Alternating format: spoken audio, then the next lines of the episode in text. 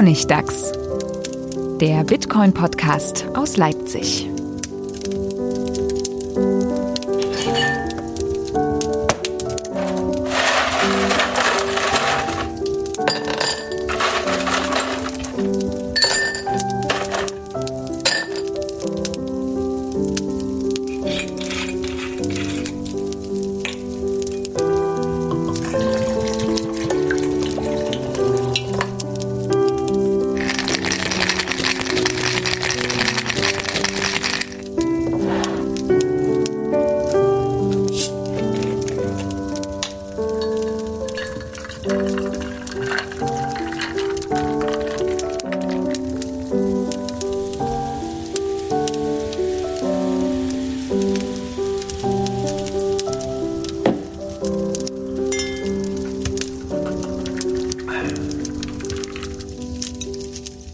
Willkommen zum Honigtags Nummer 61. Nach langer Zeit endlich wieder vereint und man hört es vielleicht ähm, an den Windgeräuschen auf den Mikros und dem Vogelgezwitscher im Hintergrund.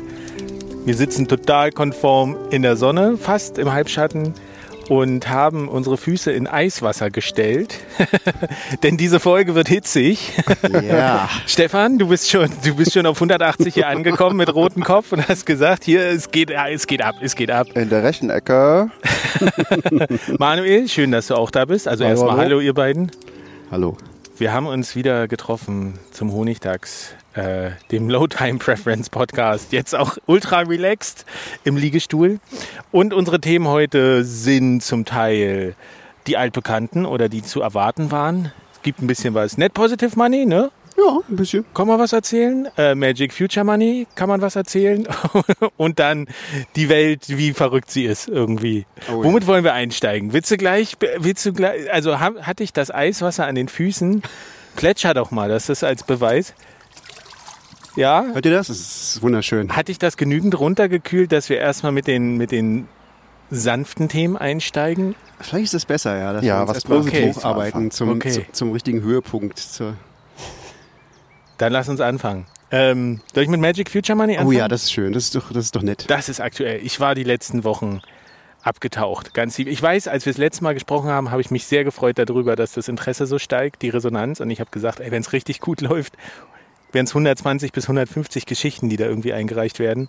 Und am Ende waren es 290. Oh. Und das äh, war schon super krass. An diesem 31. März saß ich abends da und dann ging minütlich irgendwie zum Ende die E-Mails ein und sehr diszipliniert ab 0 Uhr nix mehr.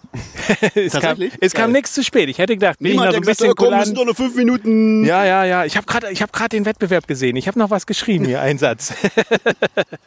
nee, ähm, äh, mehr, als, mehr als beeindruckend, was da zusammenkam und hat mich auch sehr, sehr glücklich gemacht. Äh, allerdings auch die Herausforderung gleich vergrößert, denn ist natürlich super viel Material was es zu lesen, auszuwerten gilt. Und äh, die kann ich natürlich nicht alle der Jury geben, diese Geschichten. Deswegen bin ich dann erstmal in, in Klausur gegangen mit mir selber, habe mir die ausgedruckt, fünf Aktenordner voll und habe alle Geschichten gelesen und vorsortiert. Wie waren das, 7000 Seiten oder so? Nee. Ich weiß nicht, also die durch, durchschnittlich sind die Geschichten so dreieinhalbtausend Wörter lang. Ich kann mir unter Wörtern nicht vorstellen. Ja, aber es ist schon also so eine Million Wörter. Äh, du kannst dir ja vorstellen, es waren ungefähr zehn Bücher, die ich lesen, zehn Magic Future Money Bücher, die ich gelesen ja, habe. Okay, so krass. auch im, im Speed. Wahnsinn, Speed wie Trial. du so schnell lesen? Das ist ja abgefahren. Ich habe echt nichts anderes gemacht. Ich habe kein Netflix, kein Fernsehen irgendwie. äh, ich habe mich ausgeklinkt aus der Familie und äh, auf dem Klo, im Bett, am Schreibtisch gelesen, gelesen. Und das war abgefahren. Also das war wie so eine, wie so eine private äh, Black Mirror Staffel. Aber halt mit 290 Folgen. und es war am Ende, war ich schon wirklich, war ich schon ein bisschen breich im Kopf, muss ich sagen, aber es sind tolle Geschichten dabei. Es ist ganz viel gutes Material und ich musste halt auswählen. Und jetzt, die Geschichten sind jetzt schon bei der Jury. Da bin ich auch sehr froh drüber, weil ich war so der Flaschenhals bis dahin.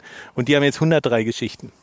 Aber das ist krass. Also das ist schon eine ziemlich starke Auswahl. Also quasi nur jede dritte ist, ist angekommen bei der ja, Jury. Es sind, ja, ja, aber es sind auch, äh, zum einen sind welche rausgeflogen, die nicht die formalen Kriterien erfüllt haben. Mhm. Also Satoshi Nakamoto hat das Bitcoin White Paper eingereicht. Ja, das habe ich gehört. Da ist äh, da das Lizenzgründen immer wieder, und die ey. Geschichte ist nicht so tragend. Unter verschiedenen Namen auch.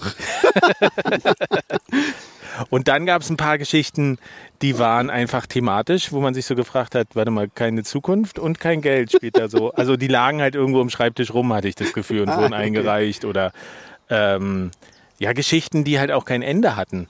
Es gab wirklich eine Geschichte, da stand okay. dann so, ja, äh, to be continued. Und es war wirklich mittendrin. Und dann denkst du dir so, na, das kann ich aber nicht in ein Buch drucken, weil das ist irgendwie Mist. Das ist so.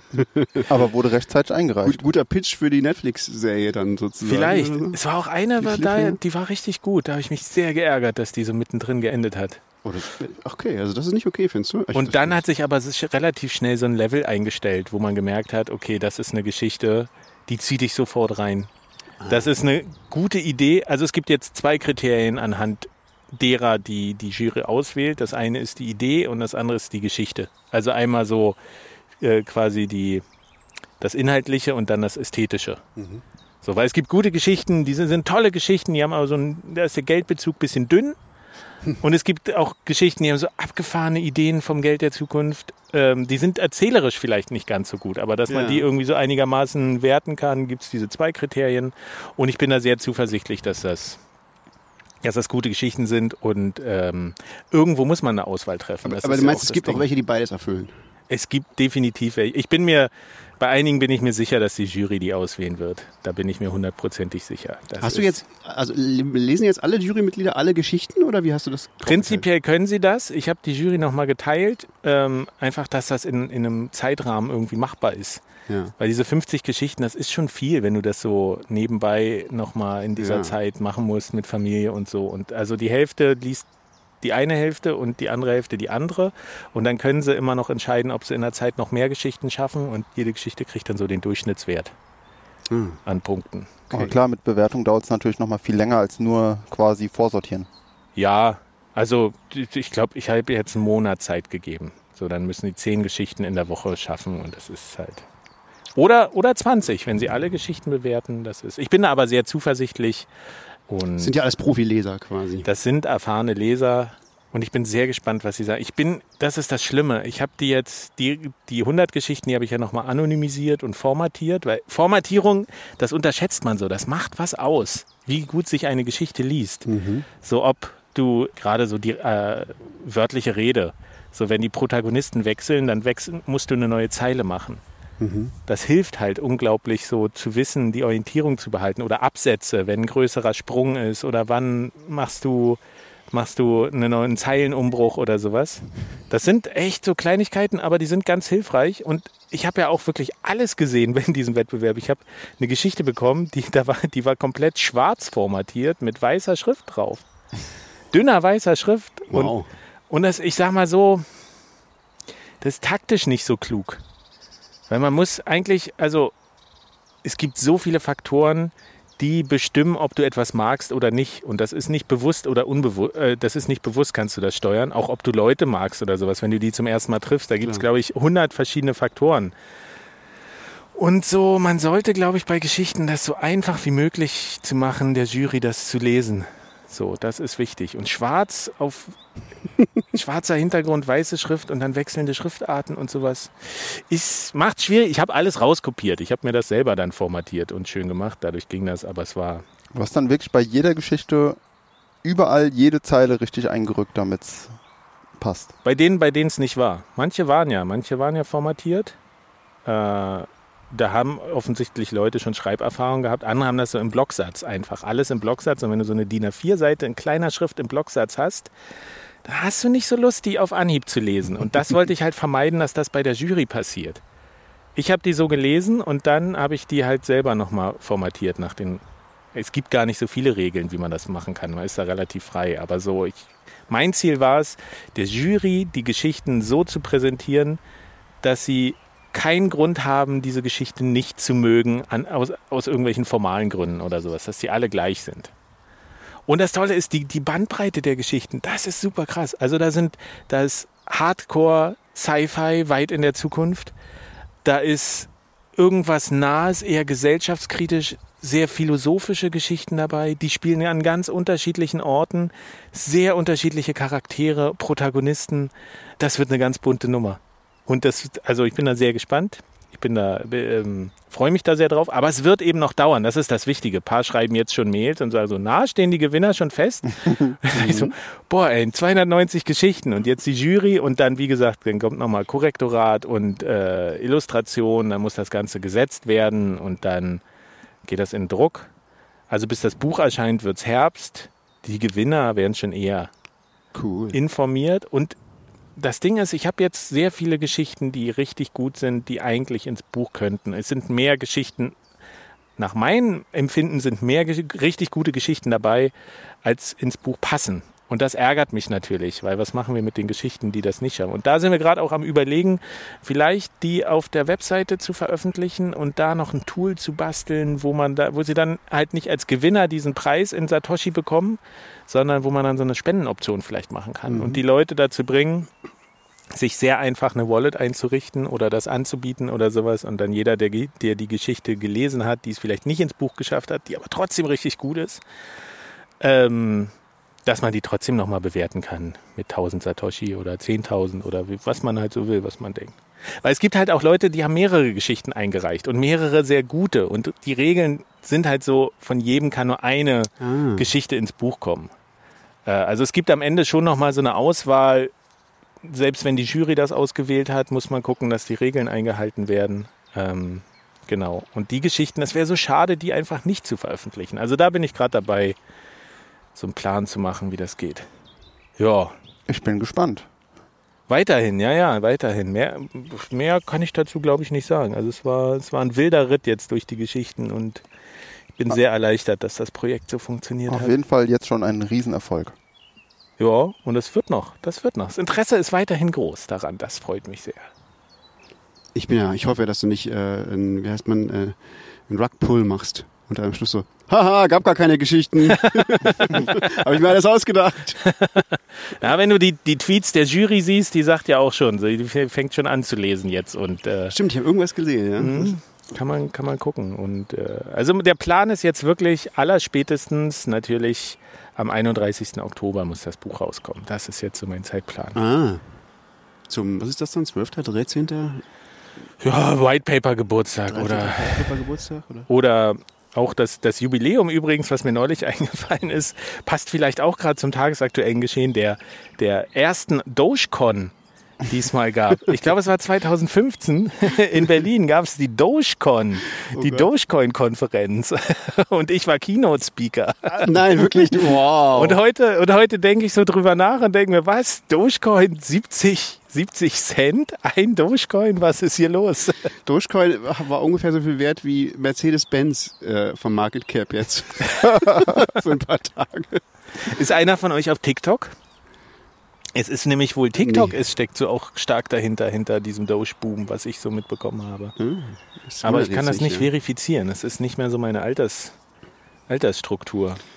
Ja, das sind die alten weißen Männer, ne? obwohl ja Tom Hillenbrand behauptet hat, dass die eher jüngere weiße Männer äh, sich nur für Bitcoin interessieren und ausschließlich den hässlichst vorstellbaren Konsum damit leisten. Oh, du fährst schon langsam hoch. Wird dein Wasser, Wasser warm? Langsam Der, der Reaktor, die Anzeige springt von grün kaufen auf sich orange. lieber noch den dritten Lambo. Okay, lass es mal raus. Wir müssen das einordnen. Also Tom Hillenbrand hat ein Buch geschrieben.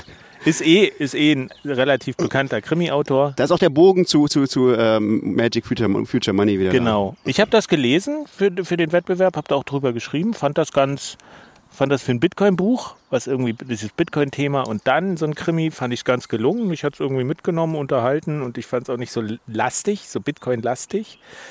Und hatte auch ein kleines Interview mit ihm, wie es ist, halt so ein Buch zu schreiben über so ein komplexes Thema und wie man es schafft, da eine gute Balance zu finden zwischen, zwischen wie, wie kriege ich das erklärt und wie verliere ich aber nicht meine gesamte Leserschaft auf dem Weg dahin. Und deswegen fand ich das eigentlich ganz gut, das Buch. Ich habe da und weiter habe ich wenig mitbekommen, außer dass er dann nochmal eingeladen wurde zu so einer ähm, zu so einer Lesung quasi online auf dem Kanal von 21. Ja, dem zweitgrößten deutschen Bitcoin-Podcast habe ich gehört. Und ich glaube, die war auch ganz gut. Ich konnte auch nicht dabei sein. Ach, du warst gar nicht dabei. Nee, ich äh, war da terminlich Kinder und sowas äh, Bett bringen. Schlechte Zeit. Aber ich habe da später nochmal reingeguckt und es sah ganz launig aus irgendwie. Ja. Aber dir hat's irg irgendwo hat er dich getriggert. ja, es war, es war ein bisschen heftig, fand ich. Also es ist, das, das hat mich sehr überrascht. Ich habe das Buch auch gelesen tatsächlich, äh, als ich neulich irgendwie äh, krank war und habe und ja, ja, kann man kann man schon lesen. Also es ist jetzt ist okay. Also es ist halt so ein sehr durchschnittlicher Krimiroman, finde ich.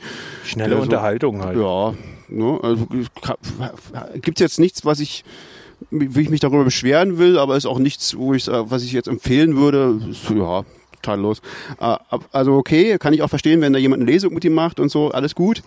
Und alle, aber der, der schien so der beste Freund der Community zu sein und dann hat er irgendwie drei Tage nach diesem, nach diesem 21 ähm, äh, Lesen, nach dieser Lesung oder so, hat er ein Interview mit der Zeit, glaube ich, gegeben. Hat er es da gegeben oder ist es da erschienen? Da ist erschienen. Ich weiß nicht, Ja. wann er es gegeben hat, das weiß ich nicht. Vermutlich ein bisschen eher. Keine Ahnung. Also äh, vielleicht war es eine Woche später, aber es war jedenfalls noch nah dran. Und, und da kam halt dieses Interview und das, das konnte man online lesen.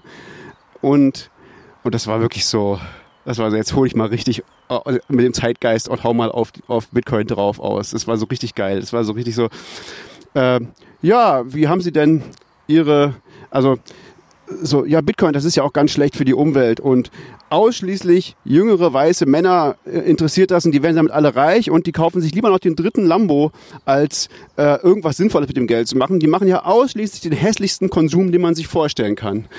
Es war so richtig rassistisch und daneben, so das Ganze. Es war so richtig so, äh, also so richtig krass. Und dann war auch so, ja, wie haben Sie sich denn informiert für, ihr, für Ihren äh, Roman? darüber? Ja, ich habe da so ganz viele YouTube-Videos geguckt. ich so, okay, das erklärt vielleicht auch deine Haltung zu dieser Community. Also das, also das hat irgendwie so überhaupt nicht damit zusammengepasst, dass da ja scheinbar schon eigentlich Nähe da war zu, zu, zu den Jungs von 21 und zu, zu, zu dir und so. Also dass der ja schon irgendwie mit Leuten gesprochen hat ich habe mich gewundert, wie ihr alle mit Lambos rumfahrt und, und ausschließlich den hässlichsten Konsum der Welt betreibt. ihr jüngeren weißen Männer. Ähm, also, wie dieses Bild bei ihm entstanden ist. Also, es ist, also es, ich fand es jedenfalls ganz drollig, wie er das äh, so zum Besten gegeben hat. Und das hat passt im Moment halt irgendwie so gut in den Zeitgeist, so dieses, dieses Bitcoin-Bashing. Das ist ja gerade so sehr modern. Aber ich muss da noch mal kurz einhaken. Also die Frage ist, hat er das wirklich so gesagt? Oder also diese Interviews, die sind ja immer sehr viel länger als das, was dann abgedruckt wird. Das, das kann ich nicht sagen. Wurde das irgendwie freigegeben oder ärgert er sich da selber jetzt drüber? Und es wurde so, die überspitzten Thesen wurden so rausgenommen und das Erklärende weggelassen, weil mir hat er auch gesagt, dass er viele YouTube-Videos sich angeguckt hat, aber auch andere Quellen irgendwie. Also das war jetzt nicht. Und wenn man das, wenn das, wenn halt so ein Satz dann in so einem Interview steht, dann macht das halt so ein Bild. Ich bin mir jetzt so ein bisschen, also ich will ihn da jetzt nicht verteidigen oder sowas, aber Er hat das jedenfalls noch weiter als Promo für sein Buch genutzt. Also Naja, er, er gut. hat nicht irgendwie gesagt, das ist, nee, das stimmt, das habe ich so nicht gesagt, sondern er hat den, dieses Interview selber gepusht auf, auf Twitter und hat selber gesagt, hier, geil, und noch ein paar harte Sätze daraus äh, ge- gequotet, glaube ich, so irgendwie. Also, Mhm. es, es, also es war wirklich so, okay, da will mal jemand Kontroverse erzeugen, um Mhm. jetzt sein neues Buch zu verkaufen, glaube ich so. Das war, ich vermute, das war der, der, das der Wille dahinter. Aber kann, ich weiß nicht, wie es gelaufen ist, aber es hatte jedenfalls eine äußerst hässliche Ästhetik, so äh, hässliche Optik, so das Ganze. Naja, wenn nicht gerade Lockdown wäre, dann wäre er vielleicht auch mal auf den Stammtisch vorbeigekommen oder sowas. Ja, aber dann hätte er, ja, dann hätte er unsere ganzen Lambos alle gesehen. Ne? Apropos Lambos. Ah, ist das durch, das Thema damit? Also hast du jetzt gebrochen mit Tom Hillenbrand? ja, ich hatte ja noch nie eine Beziehung zu ihm, aber äh, ich Ist er für dich unten durch? er ist für mich irgendwie unten durch. Also ich fand das charakterlich irgendwie sehr daneben. Also es war so, okay, äh, äh, also ich weiß nicht, wozu das gut sein sollte. So, es war so ganz so Klischees, so rassistische Klischees bedienen. In so, einem- und es war so, ja, sie sind auch, sind doch alles junge weiße Männer, die die sind nur schlecht für die Erde. So. Ähm, das weiß man doch, wie was die so machen. So, die, diese, ja, diese bösen okay. Menschen. So, ähm, und dann hat, das fand ich sehr lustig, also die Reaktion darauf war natürlich lustig, weil dann halt so Leute wie Anita Posch, die halt äh, sich hauptsächlich mit Themen wie Frauen und Afrika und so beschäftigt äh, und Bitcoin dann sagt, hm, komisch, also diese gan- ganzen weißen jungen Männer, die alle reich mit Lambos fahren, sind mir bis jetzt in, in Simbabwe gar nicht so aufgefallen, als ich da mal die Frauenhäuser besucht habe. Aber, aber, naja, also aber diese, dieses Bild ist offensichtlich eins, also das, wo ich, äh, zum nächsten Thema sozusagen gerade kommen will. Damit also das, ist irgendwie eins, was gerade ganz gern genommen wird und ganz gerne, glaube ich, auch bedient werden will. Denn, denn jetzt vor kurzem gab es dann wieder einen Beitrag über Bitcoin. Der Beitrag. Der, der Beitrag, der so, der gut, besonders gut ankam, ähm, von einem Magazin, das heißt Kontraste vom RBB, ähm, at ARD Kontraste. ähm, und die wir wussten schon irgendwie vorher, dass das passieren würde. Also wir, wir haben ja so eine Gruppe von, von, von, von Net Positive Money, das hängt also auch mit Net Positive zusammen. Und da hatte, hatte Markus irgendwie gepostet, dass er in irgendeiner Blockchain-Gruppe, ich glaube vom Bundesverband Blockchain oder so, hat da, da wurde jemand interviewt für diesen Beitrag und es wurde aber dann war, war ihm dann schon vor der Ausstrahlung klar, dass er da gar nicht vorkommen wird in diesem Beitrag. Ja. Und das ist da, und, und dass der Beitrag heißen soll Klimakiller Bitcoin. Punkt. und da haben wir uns gedacht, weil das ist ja so ein bisschen unser Thema, so äh, Net Positive Money, das ist ja durchaus, was uns interessiert, so der, der Zusammenhang zwischen Klima und, und Bitcoin und so. Das ist ja spannend. Äh, vielleicht kann man ja noch mal mit den Leuten reden. Vielleicht kann man ja irgendwas dazu beitragen. Und dann hat tatsächlich sich Markus die, den, die Arbeit gemacht und hat da mal angerufen. Und der ist ja Professor, das funktioniert natürlich. Dann mhm. rufen die einen auch zurück. Und, und sie haben ihn auch tatsächlich interviewt. Und er hat da vernünftige Sachen gesagt. Unter anderem, das kann man jetzt hier vielleicht einfügen, so Net Positive Money. Es gab jetzt so den ersten, die erste Zählung, was, was wir erreicht haben, so in den ersten drei Monaten ungefähr, ähm, kamen jetzt gut 8000 Euro, glaube ich, inzwischen zusammen. Ähm, also ungefähr, das, das kann man übersetzt in etwa 5000 Tonnen CO2, die dadurch irgendwie eingespart bzw. kompensiert wurden. Ist alles so geschätzt, also ein kleiner Anfang, aber naja, wir tun da so unser, unsere, unsere Sache. Wir versuchen, versuchen da ein bisschen beizutragen. Das hat er natürlich erwähnt. Er hat auch andere Studien erwähnt und zitiert und so. Und gut, es war alles an dem Tag, an dem der Beitrag stattfinden sollte. Also man ist schon, war schon zu erwarten, dass da jetzt nicht so viel reinkommt. Aber nachher ist der Beitrag rausgekommen und er war so unsäglich. Er war wirklich so, es ging überhaupt nicht. Tatsächlich war Markus in dem Beitrag drin, aber er, es war wirklich eine Sekunde. Ein Satz. Ein Satz. Ein Satz. Und und das war wirklich, also dieser Satz, das war schon, der Satz war irgendwie sowas wie, wie, das, das, das fällt jetzt im gesamtglobal, im globalen Kontext nicht ins Gewicht oder so. Ja. Das Interessante, Bitcoin hat keine Auswirkungen auf den Ener Energieverbrauch, nee, auf den Klimawandel. Man kann irgendwie nicht nachweisen, dass es, ein, ja, dass genau. es einen Einfluss hat oder so. Und, und das Spannende war, also erstens wurde danach sofort einfach mal so aus dem Off kam eine Stimme, die gesagt hat, dann fällt wohl Italien auch nicht ins Gewicht. So, also erstmal so, du erzählst doch da Blödsinn. Zweitens war das völlig aus dem Kontext gerissen, weil das war eigentlich ein Zitat. Er hat eine Studie zitiert von, von der Cambridge University, die genau das halt gesagt haben. Die haben halt äh, äh der, einfach gesagt, na ja, das Bitcoin hat irgendwie, wenn man das so misst, kann man das schätzen, das ist irgendwie, weiß nicht, 0,1 Prozent des, des weltweiten Energiebedarfs oder so. Und damit kann man jetzt nicht sagen, dass es einen bedeutenden Einfluss auf die, auf die Klimaerwärmung hätte zurzeit. Das kann man nicht nachweisen. Aber das wurde natürlich alles weggelassen. Also der Beitrag hat aber auch sonst so, so viele inhaltliche Schwächen. Also der, die hatten, die haben ähm, den berühmten Alex de Vries als Hauptexperten genommen, der Data Scientist. Data Scientist ist. Aber wo arbeitet der denn? das wurde nämlich nicht erwähnt, glaube ich, äh, dass Alex de Vries nämlich Mitarbeiter der niederländischen Zentralbank ist äh, und seit Jahren hetzt gegen Bitcoin. Und von dem stammt diese dieses, dieses beliebte Meme, dass eine Bitcoin-Transaktion, was weiß ich, so und so viel Tonnen CO2 erzeugt und, und eine Million mal mehr CO2 als jede Visa-Transaktion. Also, wobei dieser Vergleich halt völlig absurd ist. Und das habe ich ihm auch schon mehrmals selbst gesagt, weil, äh, äh, wie, was ist denn der, der Fußabdruck von einer Goldtransaktion? Ja, also, das, das, da, danach fragt niemand, weil das ein absurder absurde Metrik ist. Also wo, wozu? Ja, ist, das macht einfach keinen Sinn.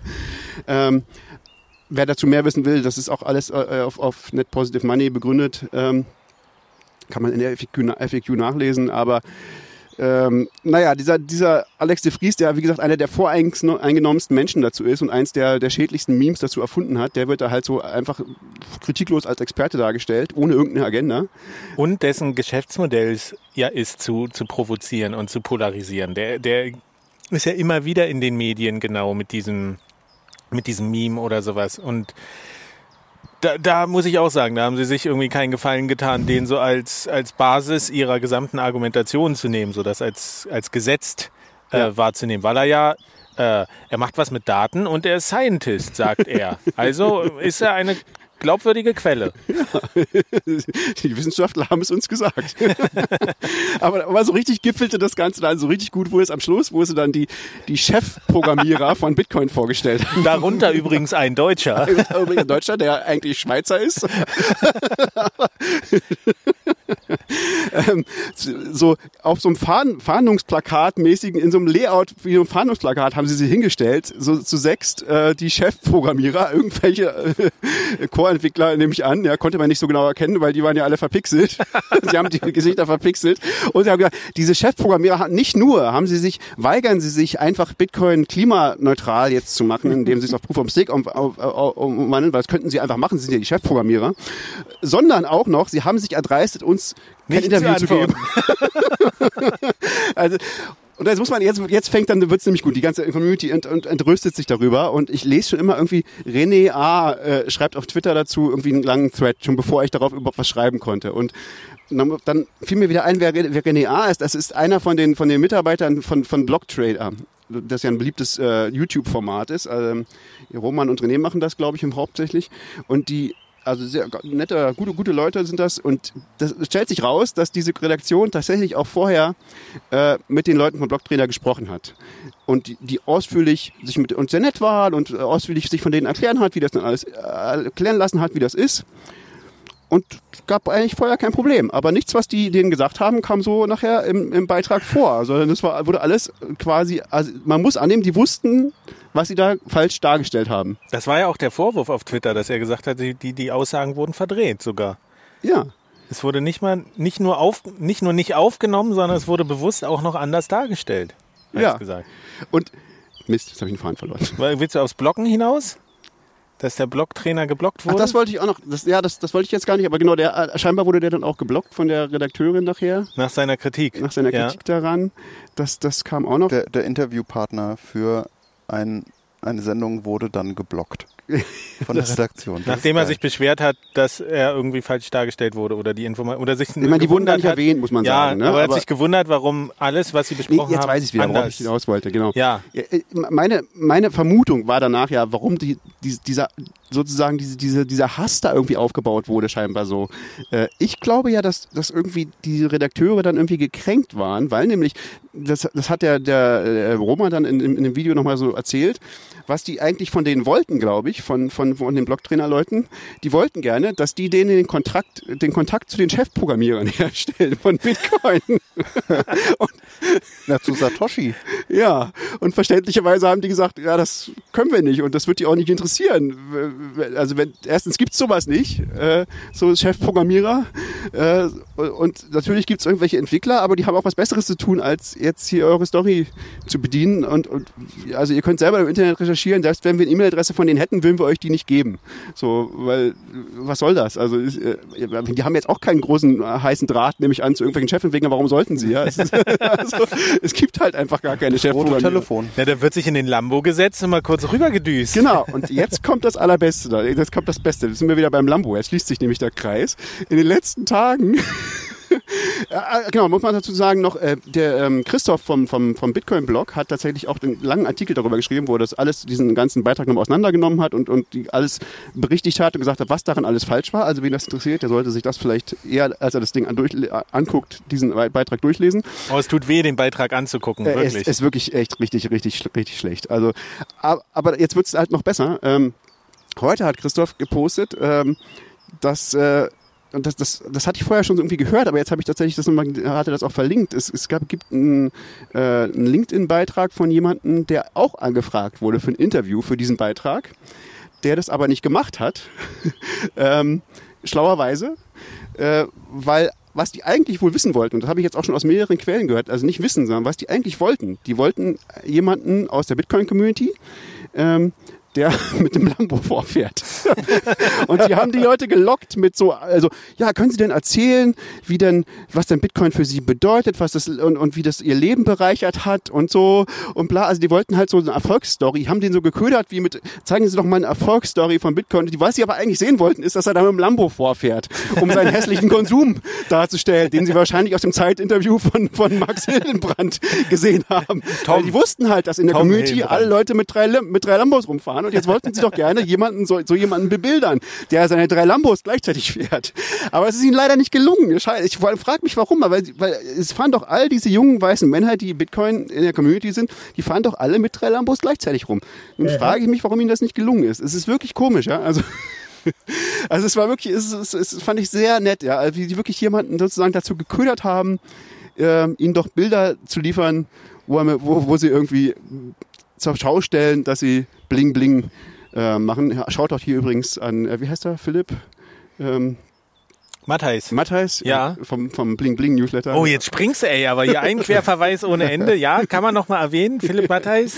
Ja, guter äh, Newsletter. Hat sehr guter Newsletter. Eigentlich, glaube ich, sonst mit der Story nichts zu tun, aber. Nee. Ähm, Außer, na, na, er hat schon auch viel in dem Newsletter darüber berichtet, wie äh, welche Auswirkungen Mining in China, wie, wie da die Zusammenhänge sind, die ja auch, die ja auch in diesem Beitrag ultra drollig sind. Also das, das ist eine Argumentation. Da ist die Aussage drin, China verfehlt seine Klimaziele wegen dem Bitcoin-Mining. Weil es da nämlich so viele Bitcoin... Es hätte fast seine Klimaziele verfolgt. Ach so, ja. Wegen dem Bitcoin-Mining. Weil nämlich die, die äh, kommunistische Partei hat keine Möglichkeit, gegen Miner im eigenen Land vorzugehen. ne? oder oder, oder Mining-Terrorismus. Es ist, es ist wirklich, also diese, diese äh, Bitcoin-Terroristen-Miner, die fallen in dieses arme, arme China ein und beuten das so aus. Ja, das, das ist ein wehrloses Land, ja. es, es ist wirklich, Lambos. nee, ich finde das, also wir lachen darüber, aber das ist so, wenn, wenn du dir das anguckst, die Selbstbeschreibung ist irgendwie kritisch, analytisch, investigativ bei diesem Kontraste-Magazin. Und dieser Beitrag, der ist Bildniveau. Wirklich? Nee, nein, der ist weit, weit, weit unter Bildniveau. Die Bild hat ein ganz hervorragenden, hat wirklich ein ganz hervorragendes Video über Bitcoin veröffentlicht vor, vor zwei Wochen. Jetzt lenk aber mal nicht ab. wirklich, die Bild also, war, muss, die, die hat das beste Video, was in der deutschen Presse hier erschienen ist, über Bitcoin veröffentlicht. Also muss man die Bild jetzt mal loben. Soweit ist es, so verrückt ist die Welt geworden heute. Die Bild macht, macht Qualitätsjournalismus und die öffentlich-rechtliches Fernsehen macht irgendwie, also sowas, wo man gesagt hat, okay, das würde die Bild sich nicht trauen. okay. Müssen wir die jetzt mit in die Shownotes nehmen? ja, ich, ich weiß nicht, vielleicht gibt es irgendwo einen Link, der auf einen, auf einen Tweet zeigt. Dieses Video ist wirklich gut. Ja, schick's mal. Also schreibt alle eine Mail an Stefan. er kriegt da seine Ref-Punkte bei der Bild. Ja, mir gehört eigentlich der Axel Springer Verlag auch. Das ist Teil meines besonders hässlichen Konsums, weil ich habe schon so viele Lambos. Was soll ich machen? Da muss ich mir noch die Springerpresse kaufen. Ah ja, sehr gut. Siehst du, ich hätte schon gar nicht mehr gewusst, wohin. Die Kaffeekasse, die quillt ja schon über. also, aber trotzdem, um aufs Thema zurückzukommen, das ist so, ich war ja auch sehr lange wirklich, habe ich immer gesagt, Leute, seid nicht so kritisch mit den Medien, mit den Journalisten. Es ist schwer, Bitcoin zu verstehen und es ist schwer, das tagesaktuell umzusetzen. Habe immer in Schutz genommen. Aber das ist ein Beitrag gewesen, wirklich es ist ja zurzeit ist viel Bitcoin-Bashing, wirklich viele Artikel ja. und immer wieder dieselben Sachen und deswegen kommt man wahrscheinlich auch auf solche Themen, weil man sagt, oh, schein, scheinbar alle kritisieren Bitcoin, da muss ja was dran sein. Aber das ist so ein furchtbares Ding gewesen, wirklich. Und ich finde das eigentlich gut, dass sich an diesem einen Beitrag so die Kritik wie so ein Siedesteinchen hochkocht, weil es wirklich alle ich glaube, die kriegen jetzt Feuer wirklich von allen Seiten, weil das, der ist so mal, ja. unterirdisch. Ja, na, äh, du siehst die, die, die, die Diskussion auf Twitter, da ist man sich relativ einig. Was hast du gesagt? Sie haben das auf YouTube gestellt? Sie haben es auf YouTube gestellt. Sie haben sich mit dem Internet angelegt, hatte ich das Gefühl. Also auf YouTube hatten sie, glaube ich, 18 Upvotes und 450 Downvotes und sie hatten über 200 Kommentare. Ich habe keinen einzigen positiven gesehen. Das war wirklich so. Solche Sachen, sie haben sich mit den Interviewpartnern verscherzt irgendwie. Also bei Markus, der ist Wirtschaftsprofessor. Den haben sie dann mit Bundesverband Blockchain drunter angekündigt äh, und nicht mit seiner Profession.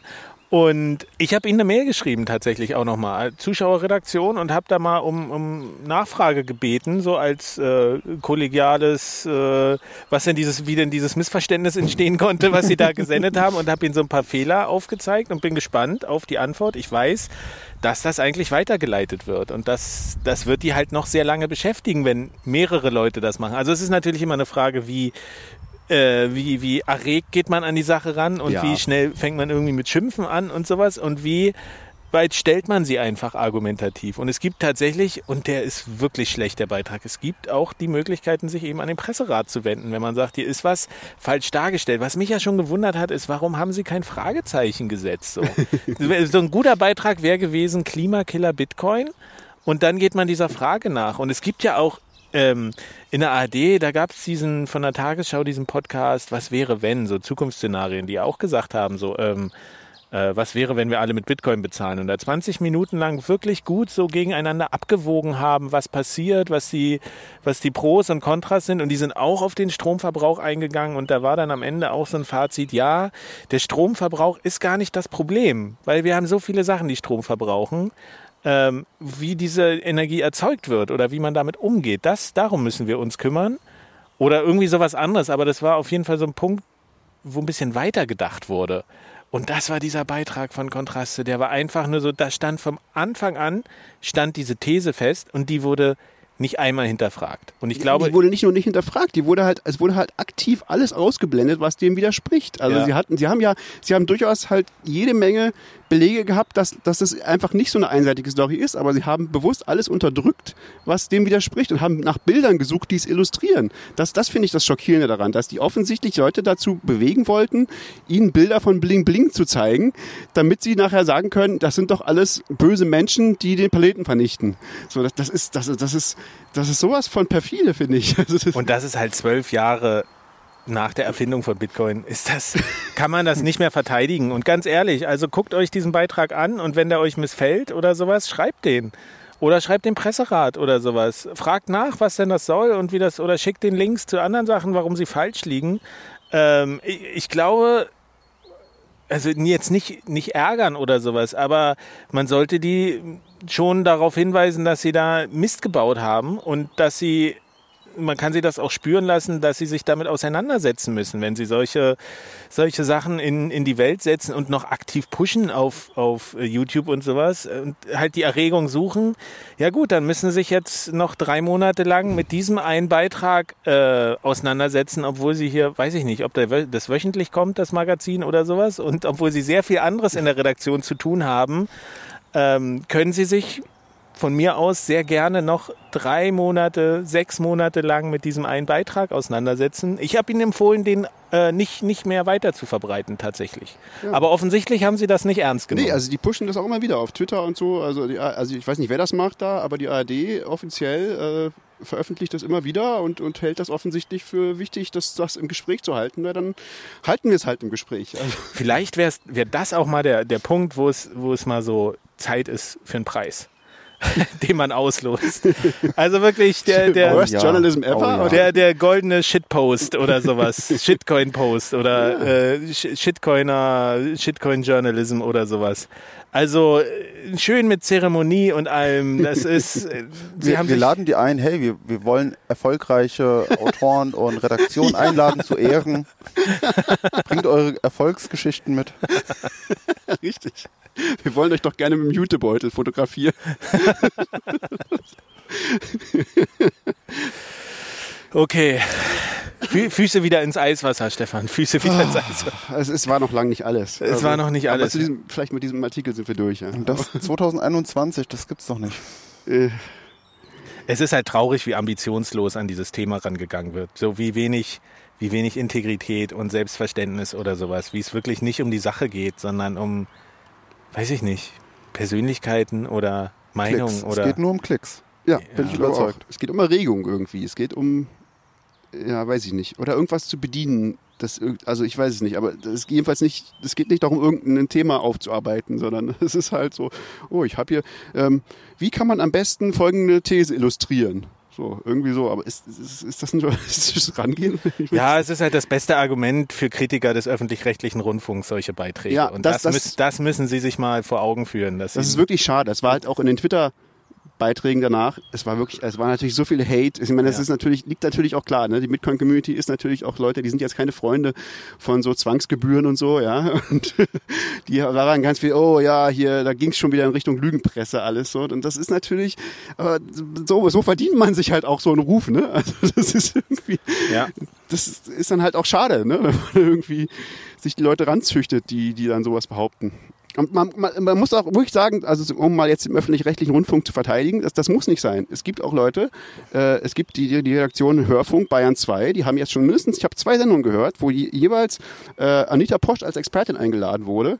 Äh, und das war eine fantastische Sendung. Das war wirklich, da wurden Leute, konnten Leute einfach reinrufen, also anrufen, das war also Open Mic sozusagen und ihre Fragen stellen zu Bitcoin. Das war durchaus auch kritisch, da wurde durchaus auch diskutiert. Das war sehr verständlich, sehr volksnah. Es war wirklich so, so ganz normale Leute, die halt da Fragen hatten und Anita Prosch hat dazu was, was, was erzählt so. Und das war richtig gut gemacht. Und so kann man es auch machen, ja. Und das es gibt viele gute Beiträge, die schon, die schon gemacht wurden. Aber es ist halt so diese, diese Empörungsjournalismus. Ja. Also es ist Vorsatz und es ist schändlich und ich kann das nicht verteidigen irgendwie. So. also wer, wer ein Projekt sucht, vielleicht eine Webseite, die zehn besten und die zehn schlechtesten Artikel und Beiträge hm. der deutschen Presse. Hey, man muss schon einmal im Jahr das auch richtig zelebrieren. Ich finde, man könnte so, einen, man könnte so einen Feiertag aus. Ne? Ja, ich meine, es kommt doch jetzt eh nach der. Du brauchst doch ein neues Projekt demnächst. Anti-Buch. Ja, ich habe schon mal überlegt, ein Bitcoin-Buch zu schreiben, weil offensichtlich ist das ja nötig. Es scheint so, ja. Wenn noch so viel missverstanden wird. Aber jetzt kommt doch eh die große hedonistische Phase, wenn hier die Pandemie vorbei ist und dann alle wollen immer nur feiern und dann machen wir große Bitcoin- Partys und dann oder bei wenn wieder eine schöne wieder wenn wieder eine wieder schöne Konsum. Konferenz Hässlicher. ist, dann wird da der große Preis verliehen irgendwie oder keine Ahnung oder vielleicht auf der Value of Bitcoin, vielleicht haben die ja Lust da noch so ein wir schauen mal, wird sich schon noch was ergeben. Es ist das Schöne an, an der Bitcoin-Community, sehr kreativ und immer für, für jeden Spaß, fast jeden Spaß zu haben. Durchaus, ja durchaus. Da passiert einiges. Ja, äh, äh, vielleicht machen wir das noch schnell zu Ende, so dieses ganze Öko-Erregungsthema. Das, das ist ja, wie gesagt, ein großes ein Thema, mit dem ich mich speziell, aber, aber wir alle irgendwie uns ein bisschen in letzter Zeit beschäftigen. So, äh, wie ist es denn mit Bitcoin und mit dem Klima und so? Und, und das ist halt, ich, ich habe da wirklich inzwischen so ein, so ein, ich bin da so, wie sagt man, vom Glauben abgefallen so ein bisschen. Ich hatte immer so das Gefühl, man muss den Leuten irgendwie nur so die Fakten darstellen und einfach sagen, so eine neutrale, nüchterne Betrachtung machen. Aber ich glaube, man kommt einfach gegen so ein, gegen so Memes nicht an. So, so Memes wie eine, eine Transaktion, äh, die braucht so und so viel äh, erzeugt so und so viel CO2. Nein, Transaktionen erzeugen kein CO2. Das kann ich so oft sagen, wie ich will. Alex de Vries sagt trotzdem dann einfach, doch, das stimmt, das ist doch, guck mal, kann man hier ausrechnen, ist, ist richtig gerechnet. Und alle bejubeln ihn dafür. Also das Meme ist einfach stärker als, als, die, als die Wahrheit. Es gibt halt auch keine andere Metrik. Bitcoin hat zu wenig Metriken irgendwie. Es gibt so viele. Äh, äh, und, ja, es gibt zu und viele. Vor allem, das Schöne ist, aber der Punkt ist, eben, ich glaube, inzwischen, man muss da ganz anders rangehen. Und ich verstehe inzwischen mehr so dieses, warum viele Bitcoiner das so abtun. Ähm, weil das Wichtige daran ist nicht die Metrik, das Wichtige ist das Framing. Äh, weil all diese Bitcoin-Kritiker, diese, die, die, diese Öko-Bitcoin-Kritiker, die sagen, ja, das ist so ein schlimmes Klima, die gehen ja als Grundannahme davon aus, dass Bitcoin an sich unnütz und unmoralisch ist. Mhm. Und natürlich ist dann jedes Gramm CO2, das dafür irgendwie aufgewandt wird, unnütz und schlecht und unmoralisch. Das ist natürlich so. Genau. Richtig. Ja, weil wenn ich weil davon ausgehe, drei Lambos haben willst. Weil wir alle nur unsere drei Lambos haben wollen, darum geht's doch, dann ist natürlich egal wie viel, wie, wie, wie groß der Output wirklich ist, jedes Gramm ist zu viel. Das ist doch klar. Und, und deswegen war ich heute so total geflasht, als Michael Saylor, ich bin ja sonst kein so ein großer Michael Saylor-Fan, aber Michael Saylor hat, finde ich, hat einen tollen Clip heute rausgebracht, wie er, er wird interviewt und es gab einen ähnlichen Vorfall in in USA, wo Bill, May, wie heißt der, Bill Mayer, glaube ich, irgendein so Comedian hat, ich glaube, was ist Saturday Night Live oder so, hat auch irgend so ein, ich habe es gar nicht gesehen, er hat irgend so ein, auch so einen, so einen richtig krassen Hass, äh, ähm, Hass äh, Matz gemacht gegen, gegen Bitcoin. Also wo er, wo er so, ja, Bitcoin ist doch, macht alles kaputt und, und das sind doch alles nur, also muss die gleiche Kerbe wie das, was wir gerade erleben sozusagen, halt nur in Amerika. Und dann und Michael Saylor hat ihn in zwei Minuten so demontiert. Und, und das, ich fand das so brillant, wie er das gemacht hat, indem er einfach den Frame anders, er hat den Frame anders gesetzt. Er hat, er hat, er hat angefangen damit zu sagen, ähm, ja, er findet das ehrlich gesagt ja grausam und, was hat er gesagt, cruel und ich habe es als Titel dieser Folge, was ich eigentlich habe, ich habe vergessen, wie die, äh, ja, grausam und geschmacklos, hat er gesagt. Ähm, er findet das eigentlich ja grausam und geschmacklos, äh, wie ein alter weißer Mann, reicher, alter, privilegierter Mann wie, wie Bill Mayer äh, sich herausnimmt, ähm, Milliarden armen Frauen und Kindern und Männern in Asien und Afrika und Südamerika die Chance wegzunehmen auf äh, sozusagen die Chance auf ökonomische Selbstbestimmung ähm, nur weil er denkt, das verbraucht irgendwie zu viel CO2.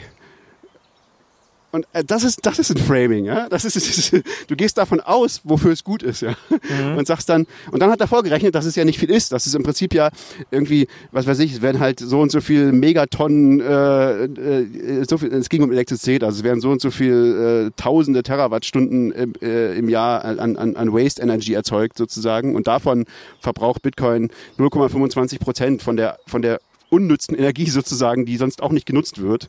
Äh, aber das war zweitrangig. Er hat das halt dann, hat dann halt so ein paar Zahlen hingeworfen, aber er hat zuerst gesagt sozusagen, das Böse daran ist, irgendwie sich hinzustellen und das, sich darüber lustig zu machen und das verbieten zu wollen, was doch Milliarden Menschen eine Chance dazu erm- ermöglicht, ähm, ökonomisch Verantwortung zu übernehmen und, und auf, gleichen, auf gleichem Niveau sozusagen sich äh, ähm, zu kämpfen wie er.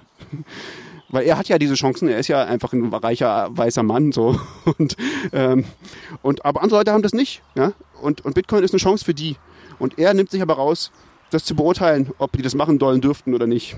Und das das ist ein Framing, ja, das fand ich ein, ein starkes Framing. So da muss man irgendwie anfangen und zu sagen, nicht irgendwie ja Details, wie wie viel ist es denn nun, ja, sondern sondern ist es wo warum machen wir das? Warum ist das wichtig? Und weil klar, wenn du davon ausgehst, das ist ja nur für die, für die, für die reichen Leute, die sich noch einen dritten Lambo kaufen wollen. Klar, dann ist es natürlich egal, ob es jetzt viel oder wenig CO2 ist, es ist zu viel. Aber wenn es dafür da ist, dass acht Milliarden Menschen äh, irgendwie gleichberechtigt die Möglichkeit haben, Handel zu treiben, ist es vielleicht was anderes. Ja, ja, ja, ja. Ich finde das, das, das Argument total valide, aber es ist halt sehr schwer, das, das griffig zu formulieren. Und das, was du jetzt gesagt hast, wie du ihn zitiert hast, das ist schon, ist schon nah dran irgendwie. Dieses, gerade dieser Punkt, was ökonomische Selbstbestimmung oder sowas. Ich kann oder? das nicht so gut formulieren wie er. Das ist Ja, halt seine, sind- seine Gabe. Ja. Das sind Also- gute, gute, griffige, griffige Wörter, weil also vom, vom Gedanken her hatte ich das auch schon oft, wenn ich das sehe, in, in wie hier so äh, Digital Natives und technologieaffine weiße Männer auf Twitter immer gegen Bitcoin hetzen, wenn man so sagt, ja, na klar, es verbraucht Strom, aber wer bist du denn in deinem Elfenturm, dass du, dass du anderen Leuten diese Chance wegnehmen willst, das zu benutzen? So. Äh, dir geht's ja gut mit der, also wir, wir benutzen diese Narrative ja schon lange, dass wir sagen, wir leben alle in dem System, wo wir Bitcoin gar nicht brauchen, weil wir können auch mit Euro und Dollar bezahlen oder keine Ahnung. Wir haben uns steht alles offen, wir können ein Bankkonto eröffnen, aber das eben so auf den Punkt zu bringen, das wirklich ähm, das knackig zu formulieren, dass das so eine so eine so greifbar und so verständlich ist wie dieses CO2 pro Transaktion irgendwie. Das ist, Genau, es muss glaube ein ich, Meme werden. Es muss so für jeden ja, also mit Meme meine ich jetzt nicht Spaß, sondern Meme einfach in dem Sinne, es muss was, was, sein, was in den Köpfen drin ist und was jeder weiß. Ja, aber da, da hättest du zum Beispiel bei der Frage, was ist Bitcoin? Das hat ja auch dieser, dieser Kontrastebeitrag überhaupt nicht beantwortet. Der ist überhaupt nicht der Frage nachgegangen, was macht denn Bitcoin eigentlich? Wofür ist es eigentlich gut? Ja, genau. So, es ist nur, es verbra- irgendwas verbraucht Strom, brennt es nieder auf den Scheiterhaufen damit. Äh, und das ist aber, wenn man die, wenn, wenn man jemanden fragt, was ist Bitcoin und du sagst, es ist, äh, es ist ökonomische Unabhängigkeit oder Gleichberechtigung für jedermann, dann ist das irgendwie ein anderer Punkt, als wenn du sagst, ist, ist ja, ist Internetgeld, digitales Geld, was die Leute so, äh, Geld ist kritisch, aber wenn du, so- also es ist, ist eine Form von Gleichberechtigung. Äh, und das ist, glaube ich, naja gut, das haben wir auch schon häufiger besprochen. Das sind diese, diese eher diese weichen as gesellschaftlichen Aspekte von Bitcoin, die immer zu kurz kommen, auch in Papers oder sowas. Haben wir ja schon häufiger drüber gesprochen. Aber wenn ich, da könnte ich direkt nochmal anknüpfen, weil mir das aufgefallen ist. Ähm, letzte Folge hatten wir über die Dango gesprochen. Äh, gab wenig Feedback jetzt so, war vielleicht ein bisschen kompliziert. Ich verfolge das aber weiter. Ich habe ich hab jetzt die ganzen Geschichten gelesen, aber äh, deswegen habe ich mich auch nicht so richtig um das Thema gekün- äh, gekümmert, außer dass ich irgendwie noch mal auf, ähm, oh, wie heißt sie, Eleanor Ostrom oder so, Wirtschaftsnobelpreisträgerin von 2009. Die hat mit den Commons ähm, ganz viel zu tun gehabt. Sagt euch Commons was? Commons-Theorie? Ein bisschen. Wie Ja, das- Creative Commons so? Ja, es ist halt so dieses ähm, das Problem der Allende oder sowas oder wie das hieß. Gemeinwohlökonomie? Genau, sowas? genau. Also die hat ganz viele, gibt es einen tollen langen Artikel ähm, auf bei der Bundeszentrale für politische Bildung, was denn eigentlich ihr Forschungsgegenstand ist und was sie genau gemacht hat. Und die hat halt so die Beispiele rausgesucht. Also die Grundannahme ist, dass sich Leute im Kleinen einfach nicht selber regulieren können. Man braucht so einen gro- großen Staat. Also diese Allende ist irgendwie so ein Gebiet, wo halt alle können, ist eine Weide und da kannst du dein, dein Vieh draufschicken und da gibt's halt Wasser und, und Weide und das scheitert aber, ist die Grundannahme, weil jeder wird versuchen, das für sich auszunutzen, bis diese, die Ressource erschöpft ist. Das ist und das Strategy of the Commons Konzept, was Genau. sehr umstritten ist. Genau, und, und sie hat halt ganz viele mit ihrem Mann, glaube ich, Beispiele gesammelt, reale Beispiele, wo sich Leute selber organisieren können und wo sie es hinkriegen. Und Mhm. was die Kriterien sind, ähm, ich glaube, es gibt so acht Kriterien, die man braucht, damit das funktioniert. Irgendwie. Also, dass es hab ich so Mhm. gehört, glaub ich, sanktioniert werden kann, aber dass es so ein Stufensystem gibt. Irgendwie Kommunikation ist ganz wichtig. Und seit ich das gelesen habe, bin ich so am Überlegen, weil es gibt ja auch immer diese, diese Aussage, was ist Bitcoin als Geld? Und es ist nicht dieses staatliche Geld. Und da wird immer gesagt, ja, Bitcoin ist privates Geld. Aber das hat, das hat mich nie so überzeugt. Nee, ich finde auch. Das ist doch Und- noch weniger. Ja, aber, aber das ist halt so, es gab nur diese Kategorien, schwarz und weiß.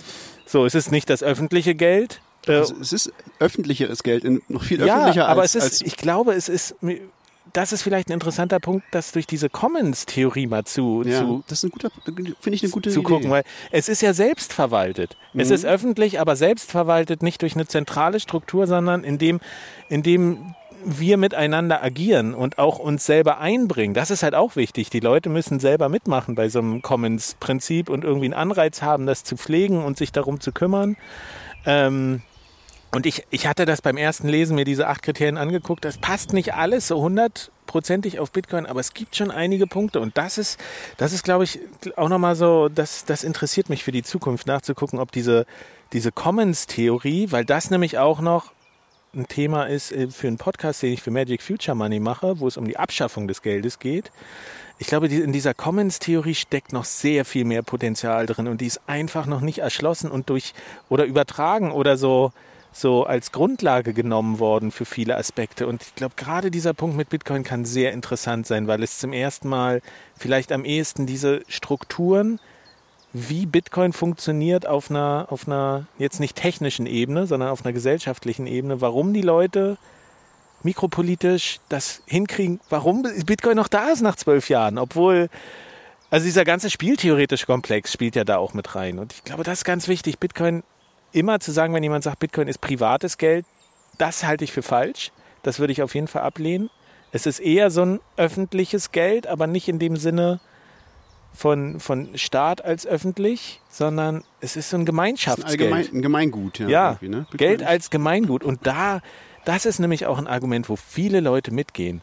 Wo Mhm. man sagt, so, was sollte denn das Geld der Zukunft sein? Weil das ja auch so ein Gedanke ist, der, der, äh, den ich ja aufgeworfen habe mit dem Wettbewerb. Und dann sagen viele, ja, es muss irgendwas gemein, also eigentlich ist es gut, wenn niemand dafür, es muss allen zur Verfügung stehen, aber alle müssen sich auch irgendwie drum kümmern und Verantwortung übernehmen und dann missbraucht das auch keiner oder so. Also es, es sind noch ganz lose Gedanken, aber ich, ich wollte das einfach mal als, als kleine Ergänzung zu dieser, zu diesem, zu dieser Dango-Idee, äh, Bitcoin als, als Commons-Gut irgendwie, dass man das vielleicht nochmal denken könnte. Und daraus kann man dann wieder schöne Memes machen.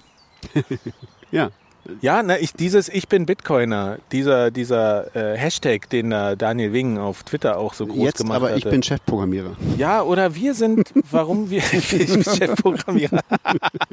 oh, das ist gut. Das hat Chef- sich wirklich, das hat wirklich, Oh, das, war, das, das war ein guter Hashtag. Ich weiß gar nicht, wer Gibt's T-Shirts? Chefprogrammierer? brauchen Chefprogrammierer, T-Shirts unbedingt. Sehr gut. Ich kenne Jeff-Programmierer. Aber das am Rande. Ja, ähm, also ich glaube, dieses, die, diese Kernfrage, warum die Leute Bitcoin machen und nicht Bitcoin kaufen und nicht Bitcoin versuchen mit Bit die Leute wollen nicht mit Bitcoin reich werden. Also die Also nehmen natürlich wollen auch Leute mit Bitcoin Nein, die reich Leute werden, nehmen aber- das als Nebeneffekt, nehmen sie das gerne in Kauf. Ich glaube, das ist die Idee, die meisten. Ich weiß, Sogar die Chefprogrammierer. Ja, da habe ich jetzt, okay, na gut, wenn es sein muss, dann, dann, ah. naja, Ja, aber die Leute verschenken ja auch ihre Bitcoins und sowas. Das passt ja nicht in, in dieses, ähm, in dieses Bild so rein. Aber so grundsätzlich diese Frage, warum die Leute Bitcoin machen, das ist noch, das ist eine wichtige Frage, die noch beantwortet werden muss. ja. Schreibt Doktorarbeiten und Bücher und sowas. Macht Film, macht Dokumentationen für die ARD oder auch nicht. Oh, ich war, ähm, ich war Teil einer, einer Dokumentation tatsächlich von, von zwei Filmemachern, die auch an den öffentlich-rechtlichen angeschlossen sind, die aber gesagt haben, nee, wir machen das jetzt auf eigene Faust. Weil uns diese Strukturen und die reden uns rein ins Skript und wir, wir haben es jetzt verstanden mit Bitcoin. Und es wird eine schöne Sache, das wird Ende des Jahres rauskommen, haben wir zwei Tage hier in Leipzig gedreht.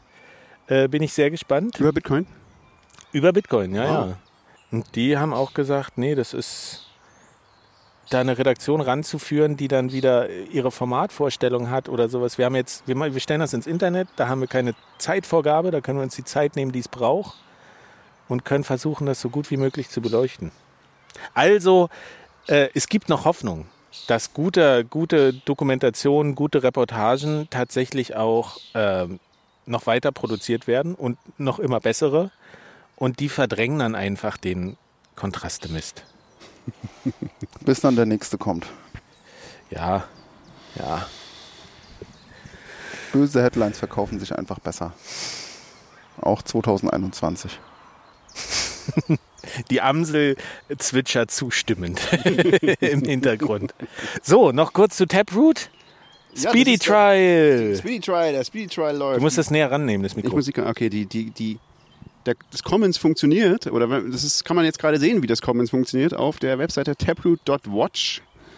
Äh, kann man sehen, wie, wie der Speedy Trial läuft, also das Schnellverfahren, um rauszufinden, ob wir, wie wir äh, Taproot aktivieren wollen. Ähm, wir erklären jetzt nicht nochmal, was Taproot ist, das wurde schon, glaube ich, schon öfter erklärt. Und das wird auch erst, selbst wenn das läuft, sind wir, glaube ich, Thanksgiving habe ich irgendwo gelesen. Wenn das jetzt durchgeht glatt, dann äh, meint, glaube ich, Jimmy Song, könnte das Thanksgiving aktiviert werden. Ja, also wir haben noch Zeit, darüber zu reden. Genau, da können wir noch, ja, also die Frage ist erstmal, wird es aktiviert und da ist jetzt dieser Speedy Trial, die, die, da müssen jetzt Miner signalisieren sozusagen, ob sie darauf upgraden ähm, und da geht es geht immer in 2016er Blöcken, also ein, ein 2016 Blöcke, also das sind ungefähr zwei Wochen. Ähm, Ein, ein Difficulty, äh, ein Difficulty Adjustment. Adjustment, Ja. äh, Period. Epoche oder was, wie die heißen? Nee, Epoche sind die großen. Period, glaube ich. Wie? Period, ah, kann Ja. sein, ja. Mhm. Und die und davon, da müssen, glaube ich, 90 Prozent äh, müssen, Mhm. müssen signalisieren. Also jetzt im ersten wird es definitiv nicht. Das, dieses erste Period läuft noch und äh, die ist jetzt so halb durch und Aber da das ist auch irgendwie definitiv nicht schräg passieren. gestartet, glaube ich, zum, zum, zum Difficulty Adjustment oder sowas. Irgendwie, Kann auch sein, weiß ich nicht. irgendwie genau. haben sie, also die ersten Blöcke, wenn man sich das anguckt, da ist, glaube ich, nach 100 Blöcken war der erste grün und ja, aber dies, war das war auch die, die Software noch gar nicht released und so. Ne? Ja. Also es war auch wirklich, also da musste der erste, der erste Block, der grün war, kam dann von Slushpool. Und die haben das wahrscheinlich irgendwie selber gehackt. Das, das ging so. Inzwischen signalisieren, glaube ich, so um die 50 Prozent der Miner ähm, dafür. In, in 50 Prozent der aktiven Blöcke. Genau.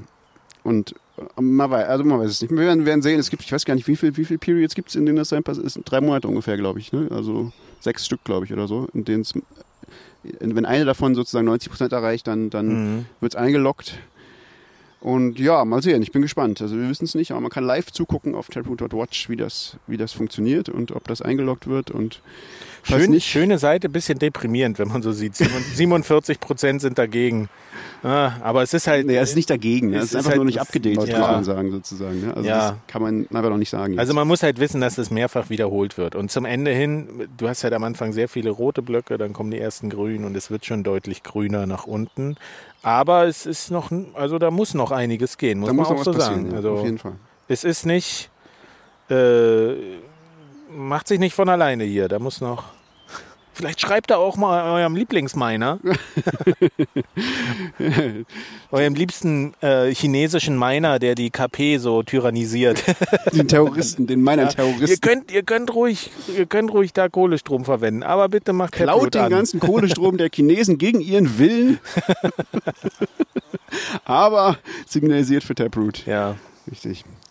Ja, das, da gab es überall die schönen grünen äh, Qu- Quadrate. Jetzt in den, in den äh, Bios der Leute und so. stimmt. Wenn auf, wer sich auf Twitter wundert, was das bedeutet. Genau, grüne Quadrate heißen, wir sind pro Taproot. ähm, Das ist, ist das schon das Signaling für, äh, für die Fürs U User Activated. ja, User Ja, Activated? das ist nämlich dann das, das genau, das ist das droht nämlich dann. Also wenn jetzt das nicht durchgeht, dann ist halt die Frage, was passiert dann? Und dann wird es vermutlich irgendeine Art von User Activated Soft Fork werden. ähm, und das, Das kommt mir so bekannt vor. ein bisschen äh, chaotischer. Also, aber aber Wir werden- also der Bürger, der, der nächste Bitcoin-Bürgerkrieg kommt bestimmt. Ähm, Falls ihr noch den, Let- über den letzten nicht gelesen habt, haben wir schon gesagt letztes Mal, ne? lest das, das Buch über den letzten noch. Wie heißt es? Äh, The Block Size War. ja, ja, ja. Und Ähm, diesmal kommen die, kommen die Kämpfer mit Lambos. Ja klar, womit sonst? Es gab übrigens auch einen tollen Artikel, ich habe ihn noch gar nicht richtig fertig gelesen, aber von, von Pete Rizzo im, im Bitcoin-Magazin über, die, über das Ende von Satoshi, also über die, über die letzten Tage von Satoshi. Es gab drei, drei sehr große, sehr gute äh, Artikel, die gelobt wurden. Einmal Alex Gladstein über den Petrodollar. der ist auch, den habe ich gelesen, ja, der ist auch sehr spannend. Ja. Tiefe Recherche, den kann man sich wirklich mal durchlesen. Das ist auch zum Thema Bitcoin und Öko und so nochmal, ja. Ja. Wogegen treten wir hier an? Dann, was, was meintest du, das war der zweite? Das ist Ach, Pete genau, Rizzo mit den, mit den, mit den, äh, das Ende, von- also die, die ersten, die ersten Jahre sozusagen bis, bis, bis zu der Zeit, also wo Satoshi verschwunden ist, sozusagen, um, der, der wollte so aufarbeiten, ja, wie war denn das? Wie ist denn, wie ist denn das genau abgelaufen? Wie ist denn Satoshi verschwunden und warum vielleicht? Mhm. Der, das- der war wirklich gut, den habe ich gelesen. Das Der ist super lang, aber Sehr viel sehr komplexer, detailliert. als ich gedacht hätte. Ist super, ne? Ja, ja, lohnt sich. Total gut. Ja, Aber das sind, das sind auch ganz wichtige, ganz wichtige Quellen. Das habe ich übrigens auch die, die Redaktion von Kontraste gefragt, ob sie denn mal Stichpunkt Primärquelle mal das Bitcoin White Paper gelesen haben oder sich mal darüber belesen haben, was Satoshi so geschrieben hat. Also ich kann es mir ungefähr denken, aber ich glaube, das ist auch ein wichtiger Punkt, dass die Journalisten, das ist keine, das ist nicht sorgfältig. Du musst dich auch mal mit den Primärquellen auseinandersetzen. Du musst zumindest mal, äh, dieses Bitcoin White Paper kann man sich schon mal durchlesen. Und da steht zum Beispiel, dass Bitcoin nicht in erster Linie Geld ist, sondern eine Infrastruktur. Aber wir driften schon wieder ab. Satoshi. Wir müssen mal wieder sowas sammeln. So eine einfache Liste. Interessiert dich Satoshi, lieber Autor? Hier kannst du was lesen. Na, Ach so, inhaltlich, ja. Ich meine, die beste Themensammlung ist eh lob.net. aber die ist halt auch wieder so groß, dass man auch nicht wieder nicht weiß, wo man anfangen Ja, soll. Aber so- es gibt ein, es gibt, also auf Englisch zumindest gibt es sehr viel solche Seiten, wo du sagst, so, wenn du dich einlesen willst, hier hast du eine halbe Stunde, fang doch da an. Das ist natürlich auch immer alles opinionated, ne? muss Mhm. man natürlich mögen. Kommt auch, also ich finde es auch schwer, weil das kommt total darauf an, wer derjenige ist, der sich da einarbeiten will. Also es kommt schon für viele Leute, weißt Ja. du, die aus so einem Business-Kontext sind, ist vielleicht das Beste, du guckst dir Michael Saylor an.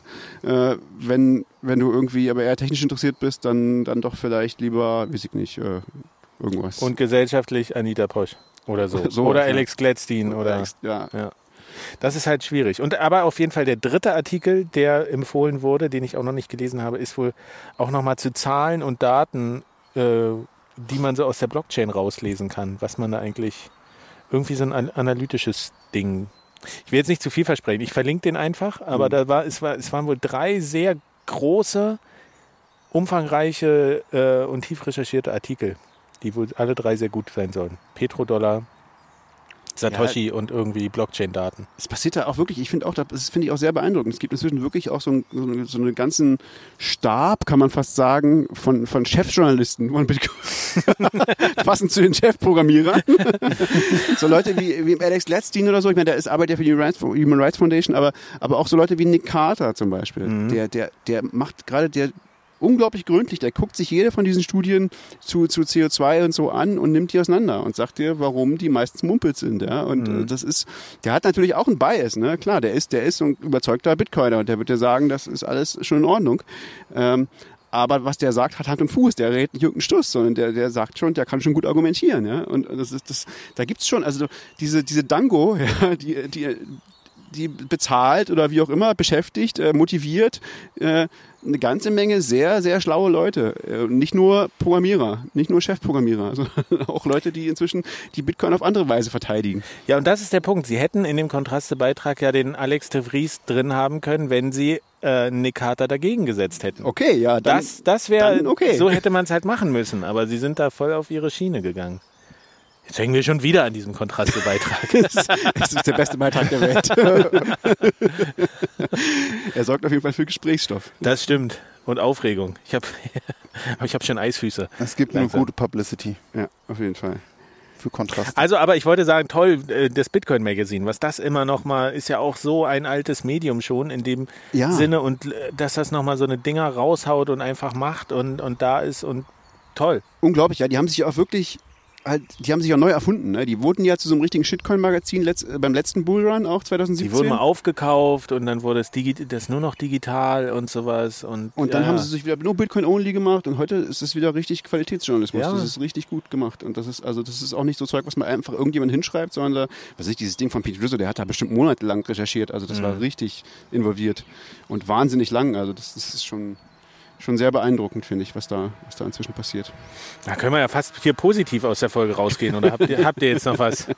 Brennt euch was auf den Herzen? Ich weiß nicht, wir können auch über, über Edward Snowden reden. Und, äh, Habe ich das, nicht so richtig ist völlig an verfolgt. mir vorbeigegangen. das war jetzt erst relativ vor kurzem, also vor den letzten Tagen, irgendwann, Edward Snowden hat, ich weiß gar nicht, was es war, irgendein Interview gegeben ähm, und hat da, manche haben das sehr so empfunden, er hat Bitcoin gebasht, also er hat halt gesagt, aber das ist ja, er kommt halt aus einem bestimmten Kontext, ne? und bei Edward Snowden ist natürlich sehr wichtig Privacy-Sachen und der hat im Prinzip so gesagt, ja, der, der Stand von Bitcoin, der von Privacy in Bitcoin ist irgendwie nicht gut und, äh, und, und da, also die Versuche, die da alles, was da gemacht wird, das ist, hat er, hat er, im Prinzip so ein bisschen runtergespielt und lächerlich gemacht und hat gesagt so, ja und Lightning Shenanigans und so und äh, und da, da muss doch endlich auf dem Base Layer endlich mal was passieren, das muss richtig anonym sein und im Prinzip so die die Chef, die Chefentwickler, Chefprogrammierer sind wir wieder bei ihm. Da ist nämlich auch, finde ich, er hat sitzt einen ähnlichen, ähnlichen Irrtum auf, finde ich, wie Kontraste, ja. Es gibt sie halt nicht, die Chefprogrammierer, ja. Aber er sagt so, die Bitcoin Core, er, er sieht das schon ein bisschen differenzierter, glaube ich, aber es kam so ein bisschen auch dieser Glaube durch, wenn die Chefprogrammierer das nur wollten, dann könnten sie das, genau. Ja. Sie könnten Bitcoin klimaneutral machen und sie könnten es anonym machen. Beides aber geht nicht. So, er, das ist halt so, das, er hat halt im Prinzip gesagt, ja, wenn die das wollten, dann würden die das schon machen. Ähm, und Der dann hat- König. und dann gab's halt sehr viel Pushback. Also unter anderem Glätzchen hat da auch hat da sehr krass ähm, dagegen geschossen und gesagt so, sag mal, du spinnst doch so. Äh, das war auch ein bisschen übertrieben, wie er da reagiert hat. Äh, ein bisschen aus dem Kontext raus, aber äh, Matt Corallo zum Beispiel hat dann mit ihm diskutiert und das war eine ganz nette Diskussion und hat, weil das ist ja diese Privatsphäre-Diskussion ist ja was, was in Bitcoin seit seit dem Anfang von Bitcoin geführt wird. Und es ist halt so, es gibt halt keine Wunderlösungen. Ja? Alle alle Dinge, die dazu gut wären, Bitcoin auf dem Base Layer privater zu machen, haben große Nachteile. Äh, und einige von denen, und, und die, die richtig funktionieren würden, haben halt so große Nachteile, dass sie äh, zentrale Werte von Bitcoin, wie zum Beispiel, dass wir sicher sein können, dass es nicht mehr Geld wird, ohne dass wir es merken, ähm, kompromittieren. Und, und so sehr irgendwelche Chefentwickler das auch werden wollen, äh, wenn die das wollen wüssten, das würde einfach nicht passieren. Die, ich ich habe eher den Eindruck, die in der Entwickler-Community ist es halt so, die meisten Entwickler würden sich das wünschen und würden das gerne noch, noch, noch privater machen. Aber sie haben langsam in einem, in, so, in einem schmerzhaften Prozess eingesehen, dass das sehr schwierig wird und wahrscheinlich nicht passieren wird auf dem Base Layer. Weil einfach es gibt Werte, die sind wichtiger als irgendwie Privatsphäre für Bitcoin. Und dass, dass das Edward Snowden anders sieht, das verstehe ich auch völlig. Dass, äh, dass für ihn das halt das Wichtigste ist dabei. Aber es gibt halt, äh, aber Bitcoin macht halt nicht das, was Snowden macht und es macht auch nicht das, was, äh, was Kontraste will und es macht auch nicht das, was die Chefprogrammierer will. Es macht halt das, was die Bitcoiner wollen, alle zusammen. Und es ändert sich nur dann, wenn alle das wollen und das wird halt nicht passieren. Ein schönes Comment-Statement jetzt nochmal zum Ende. Hast du nochmal alles gut zusammengefasst hier, die, die, die ganze, ganze Runde eigentlich. Also ja, Wir sind Bitcoin. Wir alle. wir sind Bitcoin. Ähm, aber machen wir jetzt Feierabend, oder? Ja. Jetzt, jetzt ja, reicht wir sind es. jetzt genug Bitcoin. Okay, also eure drei Chef-Podcaster vom Dienst. Steigen in ihre Lambos, jeweils drei. und, und düsen in einem Affentempo Zum Mond. mal rüber. Und wer, welcher von euch beiden ist jetzt eigentlich der deutsche Chefprogrammierer hier? Das wollte ich euch nochmal fragen. Ja, wir haben ja verschiedene Chapters. Ach so. Ja, ja, also, sind- Der dem Verpixelten, der mit dem Bart, der hätte beide sein können. Naja, gut. Das müssen wir jetzt hier auch nicht mehr klären. Machen wir Feierabend für heute. Äh, Füße, Füße wieder ins kalte Wasser, ein bisschen runterkommen. Tschüss vom Chef-Podcast aus, aus Leipzig. Der deutsche Chef-Podcast. Das wollen wir jetzt mal geklärt haben. Genau. Kontraste ist auf unserer Seite, dass ihr es wisst. Wir lassen uns auch gerne verpixeln. Macht's gut und verschlüsselt eure Backups. Ciao.